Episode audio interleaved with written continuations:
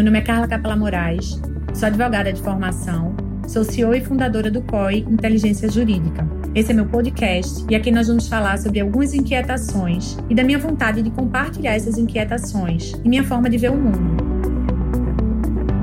Eu desconfio do que vejo para enxergar o que existe.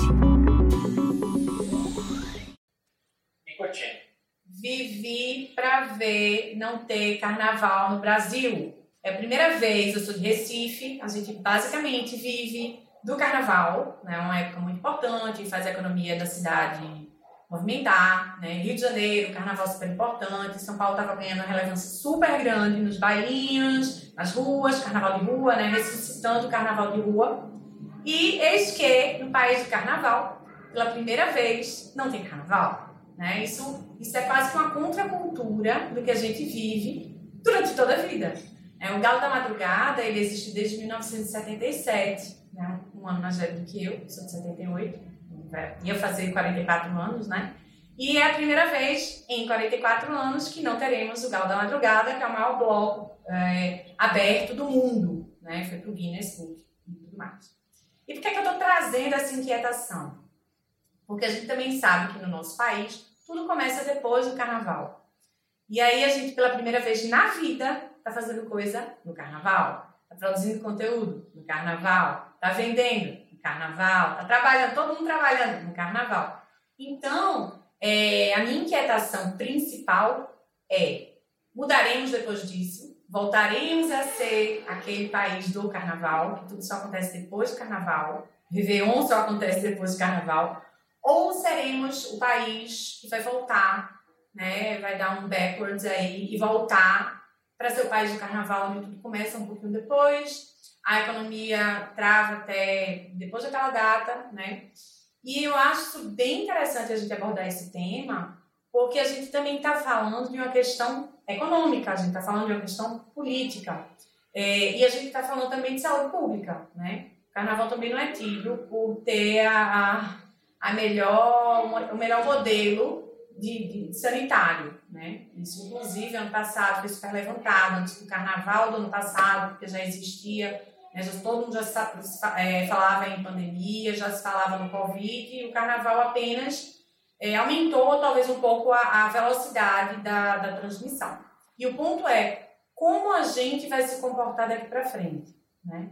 Então, não querendo ser uma cartomante de lá da esquina, da tendinha da esquina, né? Mas, de acordo com tendências do que a gente tem visto, muita coisa tende a mudar. Mesmo a gente sendo país de carnaval e não tendo havido carnaval, Ivete Sangalo e, e Cláudia Leite resolveram fazer um carnaval virtual.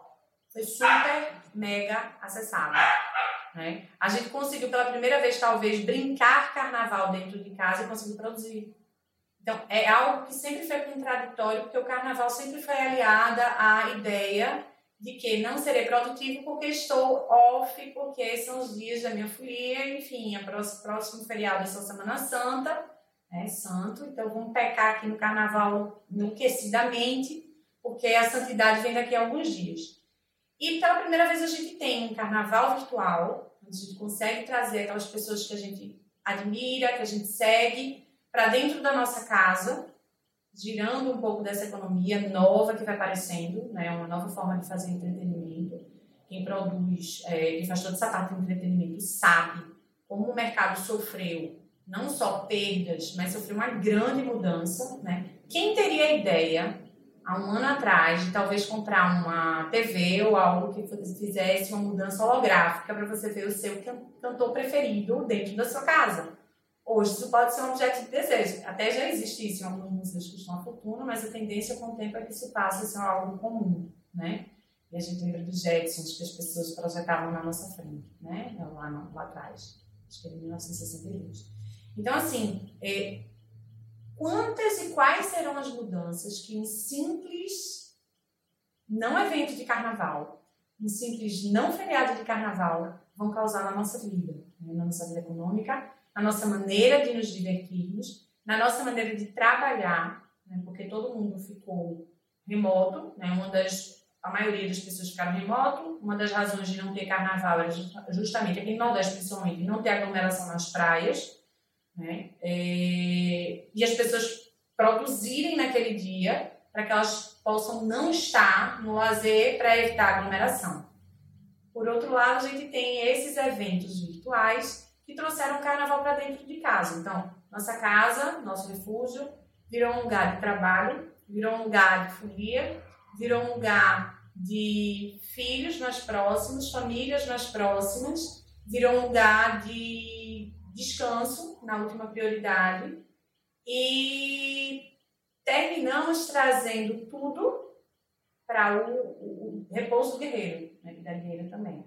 Então, como é que isso vai fazer esse mix agora, a partir de 2021, que é um ano de virada, né? É, e um ano de novas atitudes, de novas premissas. Então, o que eu queria trazer aqui era justamente essa inquietação, para que os ouvintes possam interagir com essas ideias e dizer lá nas redes o que é, como é que eles estão vendo isso, né? A gente vai deixar de ser o país do carnaval ou a gente vai ser o país do carnaval produtivo, país do carnaval de eventos virtuais, uma total mudança de proposta de entretenimento que vai gerar renda, continua gerando renda, continua gerando um, um entretenimento de altíssima qualidade, né? E, mas também não tira a produtividade das pessoas, não faz um país inteiro parar né, para uma folia, ao contrário, consegue aliar economia e folia num momento de alta crise econômica no país. Né? Então, faz muito sentido não ter carnaval, se a gente falar economicamente, faz muito sentido não ter carnaval se a gente falar sanitariamente. E as pessoas eh, começaram a compreender isso de uma maneira mais tranquila. Né? Deus o livre, em 2019, você dizer que existiria algum evento na face da Terra que impedisse o galo da madrugada de sair. Não existiria essa possibilidade, isso não, não aconteceria em nenhum cenário. E a gente viveu para ver isso acontecer. A gente viveu para ver o país do carnaval não ter carnaval. A gente viveu para ver o país do carnaval ter trabalho no carnaval, as pessoas trabalharem. E a gente viveu para ver uma completa mudança na área de entretenimento, que passou a ser muito segura, super virtualizada no conforto do celular.